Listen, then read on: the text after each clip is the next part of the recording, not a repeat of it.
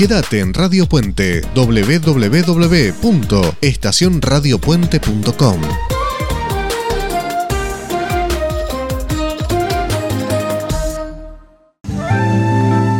Ahora en Contacto Noriega, argentinos que dan la nota, mujeres y hombres protagonistas de una historia. Bueno, muy bien, nos gusta mucho esta sección con Carla y seguramente a muchos de los oyentes también, porque son argentinos que no eh, salen en la tapa de los diarios, en las revistas, en, inclusive en las radios, no es, no es muy habitual que esto ocurra. Eh, porque, qué sé yo, vieron cómo es la comunicación a veces, ¿no? Va por el escándalo, va por la sangre, por la muerte, por el odio, por lo que está mal, y no vamos por lo que está bien. Siempre hay un dicho en periodismo que dice, no es noticia el avión que llega a destino y aterriza con todo su pasaje sano y salvo, pero sí es noticia el avión que se estrella. Y nosotros de rebeldes que somos, con Cavatorta, hemos decidido hacer argentinos que dan la nota, y detrás de este juego de palabras está ese espíritu de hablar también de los aviones que llegan a destino. Porque que un avión llegue a destino significa que mucha gente ha trabajado en esa aeronave, en esa aerolínea, en ese vuelo específico, para poder lograr lo que nosotros naturalizamos. Pero hay gente que va más allá, que hace cosas nuevas, buenas, y es el caso de un abogado argentino que creó el primer ascensor, ahora le voy a preguntar, neumático por vacío, es una cuestión técnica que me supera, pero el asunto es que es ecológico y consume lo mismo que un microondas, ¿no? Y está en línea con nosotros y es la entrevista de hoy con Carlos Ascúa. Carlos, mucho gusto. Adrián Noriega, Carla Cavatorta, aquí estamos en la radio para charlar un rato. ¿Qué tal? Buenos días. Este, un gusto saludarlos a ustedes y a la audiencia, este, sobre todo con un tema tan particular como es el que me ocupa, ¿no? Así que bueno, quedo a disposición de ustedes. Bien, eh, Carlos, como escucho algún ruidito extraño en la línea, eh, y esto es radio básicamente, le pido por favor que se ubique en el lugar más tranquilo para charlar cinco minutos y, que tengamos buen, buena señal, por cierto, ¿no? Carlos, eh, usted es el creador y fundador de elevadores neumáticos, tiene una empresa, se llama ENSA pero no estoy acá para pasar el chivo, sino para eh, exponer el, descubrimiento, si se quiere, eh, que imagino que lleva mucho menos costo que un ascensor tradicional, al menos de consumo, no sé si para instalar y elaborar. Cuénteme esta parte. Sí, le cuento un, detalle de precisión en punto a lo que significa la palabra creador. El creador específico este, el, invento es de Carlos Sors, un amigo de acá de Paraná. ¿De, quién? ¿De Carlos? Carlos Sors. Sors. Es un, es un típico inventor, un hombre muy, muy inquieto con su cabeza.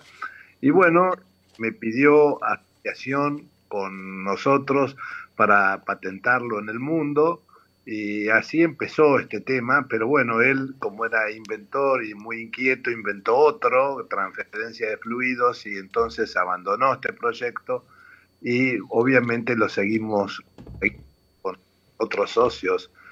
Eh, pero claro, el desarrollo en sí mismo, eh, diríamos, eh, importaba otras actitudes, otras actividades, como era reivindicar la patente en el mundo, que es una tarea que a pulmón de una manera porque es muy caro, eh, gastamos más de 800 mil dólares en su momento este, para llevar el invento a 36 países sin que pudiéramos haber vendido un solo ascensor porque teníamos que desarrollarlo. Claro. Esa es británica porque a su vez, como es un producto que diríamos traslada gente, requiere una homologación de empresas públicas de cada país o privadas que evalúan el invento para ver si es, si es factible que entre en comercio, porque a lo mejor sirve más para matar gente que para trasladar en, diríamos, en ascenso. Y bueno, esa tarea fue titánica porque tuvimos que hacerlo en Estados Unidos a través de UL, que es el laboratorio más, más, más prestigioso del mundo. en, en Europa entera a través del TUB alemán y de eh, Leaf Institute de Holanda. Lo más particular que en Argentina aún hoy todavía peleando, esto es insólito. La homologación. Este, la homologación. Ok, ustedes lograron, ahí me queda claro ya, invirtieron mucho dinero, porque no es fácil, vos decís, ah, mira, un argentino inventó un ascensor este, que gasta lo mismo que un microondas. Eh, entonces vos decís, bueno, claro, pero y después tenés que homologarlo por el mundo, eh, invertir en las matrices, fabricación, etcétera, etcétera. Exactamente, ese fue todo un recorrido que fue para el país sin ningún, sin ningún, diríamos, sin ningún reparo, apostar a que, eh, diríamos, nos dábamos cuenta, nos dábamos cuenta que el mercado del traslado vertical estaba en el mundo orientado a las grandes alturas y los grandes tamaños.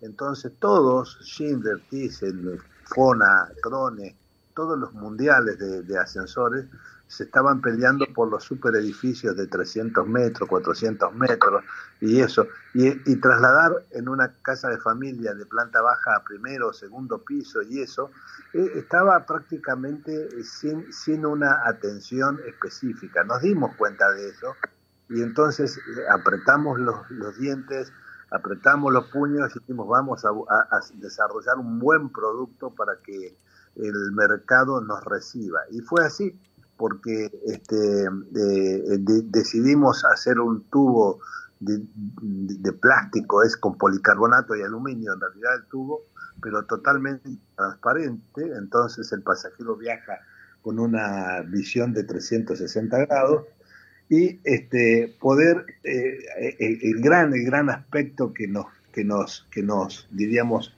este, abrió el camino fue que podemos prefabricar un ascensor. ¿Qué quiere decir esto? Eh, hoy en el mundo los ascensores, eh, supongamos ustedes Otis y yo soy entonces nos encontramos en su fábrica, le doy la mano, ¿cómo le va, señor, señor Otis? Yo soy Sheraton, voy a hacer un edificio, en un hotel en Buenos Aires, otro en Santiago de Chile y otro allá, y quiero, son seis o siete ascensores por, por edificio, y le, quiero uno de un metro por tres metros, uno de un metro por cinco, eh, uno redondo, uno de cristal que vire el mar, y usted me lo fabrica. En el caso nuestro, yo eh, diríamos, nos dimos cuenta de que lo que teníamos que hacer era prefabricar sin saber quién iba a comprar. ¿Por qué? Porque hacíamos un tubo de un poco más de dos metros que va a entrar en cualquier, en cualquier ambiente, porque el cielo raso normalmente está a, los 2.30 en arriba, 2.30 en adelante, entonces yo prefabrico el ascensor y la distancia que hay entre el piso a pasar el cielo raso del primer piso y del segundo y del tercero, lo que fuera, son eh, distancias que son de 20, 30, 50 centímetros. Mm. Entonces, tengo prefabricado casi todo el ascensor, pero me falta el tachito ese de 30 o 40 centímetros, que lo hago cuando el hombre me lo compra. Pero entonces yo, como tengo prefabricado eso, yo, usted viene hoy a la fábrica, por ejemplo, ahora hemos atendido a un agente de Santa Fe que tuvo un accidente de auto y necesitaba un ascensor, si no, no podía vivir, eh, para subir a su, a su dormitorio, su baño. Y de un día para el otro le, le armamos el ascensor y se lo instalamos. Entonces, eso es una ventaja enorme. Yo prefabrico y lo que estoy prefabricando hoy, no sé si se va a instalar en, en, Bogotá, en Miami, en París o lo que fuere. Eh, y, esto, a ver, eh, vamos, vamos por partes para no estar eh, tanto en lo técnico y, traducirlo más en idioma radial. Así que sígame como si fuese un baile. Yo le voy a ir preguntando y usted me va contestando lo más este, didáctico posible, Carlos. hoy, si alguien quiere comprar estos ascensores, como usted mm, dice, lo puede hacer. ¿Y qué costo tiene un ascensor? el, ascensor hay tres modelos. Un modelo es para una persona, o sea que es un tubo que tiene unos 70 eh, centímetros de diámetro, o menos. no entremos en el este, tema técnico, para una persona. Después tiene para cuántos, para dos personas. Para personas y para tres personas o silla de rueda con uno, uno que lo ayude. Ahí está el máximo. O sea, usted puede hacer ascensores De hasta tres personas máximo, ¿sí? O, Así es, no vamos a hacer más que eso. Porque Bien. A una, el tráfico en una casa nunca, nunca, nunca, nunca este, requiere más de dos personas. Bien, está aclarado eso. Tampoco pueden hacer ascensores, este, este tipo de ascensores no es para gran altura. ¿Cuál es el máximo de altura de pisos? Lo que tenemos autorizado en el mundo por UL en Estados Unidos y el RIF Institute de Holanda son para cinco pisos. Cinco o sea, Cinco, eh, cuatro pisos, son cuatro, cinco paradas, porque se cuenta de planta baja. Bien. Son cinco paradas. La baja, primero, segundo, tercer y cuarto piso. Bien. La otra pregunta es, ¿por qué esto gasta menos que un microondas? ¿Cómo es el funcionamiento lo más didáctico posible? Claro, el funcionamiento es, yo lo que, lo que necesita el invento para poder eh, subir, básicamente subir, es sacar aire de ese tubo. Ese tubo tiene, dentro del tubo va la cabina, donde van los pasajeros, y en el techo de la cabina va pegada una pana una pana que no deja pasar el aire de abajo hacia arriba. Entonces yo saco aire de arriba, genero vacío y la presión atmosférica me empuja, generando una depresión neumática de 50 gramos por centímetro cuadrado de columna de agua, la presión atmosférica me va a empujar 500 kilos de abajo hacia arriba. espere, no se me... No, por eso, pero ya son, cosas demasiado técnicas que un ingeniero las va a entender, pero después nos vamos a quedar en en pelota. Eh, escúcheme, eh, entonces, es por una cuestión neumática, perfecto, hasta cinco pisos, tres personas máximo, eh, pero ¿por qué gasta tan poco? Porque ese, ese aire lo saco con unas turbinitas muy pequeñas, unas turbinitas que ah, son un poquito más grandes que un mar. Entonces, al, al, al, ascensor de una persona le pongo dos o tres turbinas, al de dos personas le pongo tres o cuatro y al de, y al de, y al de eh, tres. personas le pongo cuatro o cinco. Con eso, eh, con esa, esas turbinitas que son pequeñas, como casi como un se llama esto para seca, seca, seca pelo, ¿no? Secador de pelo. Sí. Eh, este, eh, eh, son unas turbinitas un poquito más grandes que la que tiene un secador de pelo. Lo que el secador de pelo es que tira aire, saca aire. Bueno, lo, invertís la turbina, la ponés boca arriba, diríamos, y entonces esas turbinitas pequeñas, que son eh, muy pequeñas, sacan el aire necesario. Y con eso ya este, es extraordinario el suceso que físico que se genera, porque al hacerse ese vacío, este, el, ascensor sube. este, hay que tener en cuenta que el pasajero siempre está a presión atmosférica, o sea, porque está por debajo del área de depresión neumática, tanto para subir como para bajar. Sube por eso, con esa, con esa succión, queda anclado en el destino que uno quiera darle, la altura que quiera darle, y para bajar lo levantás medio centímetro, le sacás la traba y abrís una válvula, baja sin motor, o sea, el ascensor no gasta nada. ¿Cuánto vale? ¿Cuánto vale? Bueno, va a depender de dos variables, si es los tamaños, si es más chico o más grande, y, sube, y a su vez la altura. ¿Por qué es esto la altura? Porque eh, yo tengo que hacer un tubo muy especial, con que no, que no eh, esté muy bien construido para que no le entre aire por donde no le deba entrar, las puertas que se arrimen perfectamente y demás. Este, y, el tubo tiene que ser de la altura de todo el recorrido. O sea, yo no puedo hacer un tubo de dos metros y pretender que el pasajero se baje a... Y no, eso es, mi, es lógico, sí, sí. Cuénteme cuánto sale. Bueno, un ascensor para una persona a planta baja y primer piso anda más o menos en los 13 mil dólares oficiales, instalado. Bien, eso es para un este, domicilio, digamos, que necesite como este que... Siempre son domicilios, básicamente son domicilios. Domicilios. Y, y si no, uno un poquito más... Eh, va subiendo el precio y va subiendo según la altura, porque si en vez de recorrer tres para ir a la planta alta tiene que correr 8 metros, tengo que hacer un tubo de 8 metros. Entonces, eh, va a valer, no es, no es directamente proporcional, pero este, se sube el precio, sube, o sea que... O sea que sale 25 mil dólares, supongamos. puede llegar a valer eso según si es tres paradas, pero siempre el dólar oficial. Y el, por último, eh, Carlos, eh, va, vos Carla tenés una pregunta.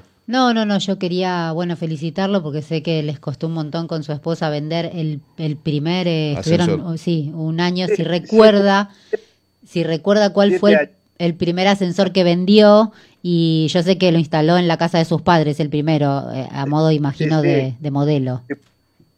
Se pusieron viejos mis padres y bueno, y eh, eh, fue la solución, porque sucede que cuando se pone muy viejo uno, eh, los dormitorios están arriba, con los baños arriba, o sea, hay que hacer o, adecuar baños y coso abajo o poner un ascensor, no hay otra. Mira, esto sucede, sucede esto, esto es lo, estamos en lo mismo a que hace 40 o 50 años en la casa de mis padres, por ejemplo, hubo un solo aire acondicionado y cuando hacía calor íbamos todos a dormir a la pieza de ellos porque no teníamos aire acondicionado en la pieza nuestra. Hoy hay casas que tienen dos, tres, cuatro aire acondicionado. Y bueno, el ascensor, el ascensor familiar va a pasar lo mismo. O sea, hoy, eh, eh, por ejemplo, en Paraná debe haber, Paraná es una ciudad de 400.000 habitantes, 350.000, y debe haber 10 ascensores, no hay más, conozco bien la ciudad. Y, y, la ciudad da para 25 o 30.000 dentro de cinco años las van a tener, a los 25, las 25 o 30 mil casas esas van a tener asesor. Mm. ¿Por qué? Porque se va a masificar el consumo, se van a abaratar los costos. Nosotros tenemos un problema enorme con la inflación, ¿no? Y que, bueno, lamentablemente el país está quebrado eh, o, mal económicamente y entonces nos cuesta mucho eh, conseguir la importación temporaria de insumos que no se producen en Argentina, como la turbina, como este, el policarbonato, eh, como unos solenoides que van en la, apertura de puerta, como la cerradura que es francesa y no hay otra, Argentina no la puede fabricar a esa cerradura. Bueno, por suerte siempre demora un poco, pero lo, lo logramos, ¿no? Pero bueno, lamentablemente eh, eh, eh, el mundo es así. Estamos acostumbrados a, surfear los, las demoras o los problemas. Pero bueno, sí, y... Sí, y yo le quería recordar, este Carlos, que, bueno, yo lo saludo por mi parte, pero quería recordarle a la gente que si quiere conocer el producto van a estar en el Centro Cultural Kirchner ahora dentro de, un, de poco, ¿no? Del 13 al 16. Sí, en el Centro Cultural Kirchner vamos a estar eh, vamos a estar en, un, eh, en ferias por el mundo. De hecho, 24 de abril y 25, 26 en Asunción, después el 6 de mayo en San Pablo, después estamos en Leaf Institute en, en, Alemania, estamos en, en, la India, estamos abriendo eh, Vietnam y Arabia Saudita. O sea, hoy estamos en el mundo. El, lugar que más vende es Estados Unidos. Estados ah, Unidos estamos ya cuántos años y vendemos unos cuantos ascensores por mes. No, no, le quiero decir cuántos, pero son muchos. Este, pero bueno. Y una eh, última pregunta, Carlos. Eh, ¿Sigue teniendo relación con el inventor del ascensor o le compró la licencia y ya no se hablan más? Bueno, eh, siempre algunas chispas hay, porque en realidad el inventor al, inventar un, segundo sistema de transferencia de fluidos para hacer ascensores, este, y fue como a nosotros. Después a lo mejor habrá pensado, pucha, ¿por qué no me quedé? Pero bueno, Pero ayer estuve con él, qué sé yo, siempre siempre quiere que, diríamos, se diga justamente la participación que ha tenido, y por eso lo digo con todos los nombres. El invento es. Claro. Eh, pero él lo él lo vende al, invento.